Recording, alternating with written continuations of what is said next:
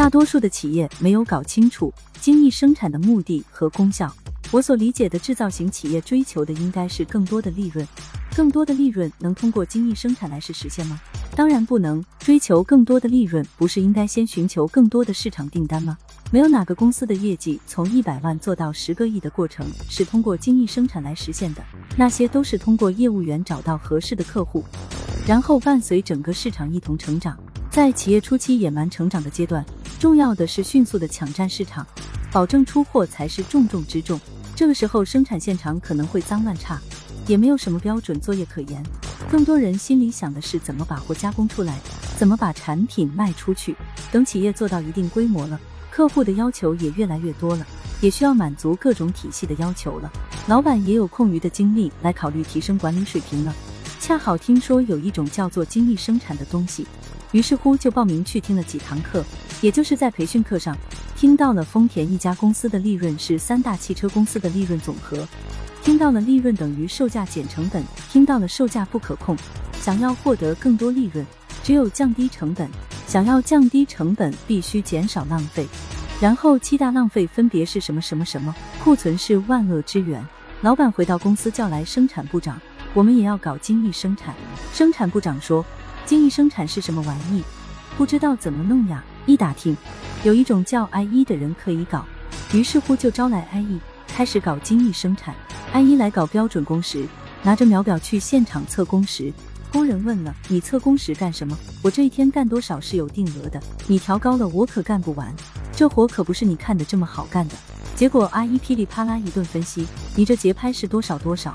算上你吃饭上厕所的时间。”你一天应该能干多少多少？结果定额上调百分之二十，工人不干了，集体罢工。安一来搞五秒，拿着相机，这里拍一张，那里拍一张，检查报告做了几十页 PPT。会上一通报，某某班组长不高兴，我们一天干活累死累活，你这拿着相机这么一拍照，还要扣我的钱。下班别走，厂门口见。安一来搞标准作业，找到工艺部门说。你们现在做的作业指导书，放一张图纸，标几个尺寸，随便写几句都是一样的话。这指导部的员工作业来了，新员工也不知道该怎么干活，也没依据检查员工的作业是否合规，也不够防错。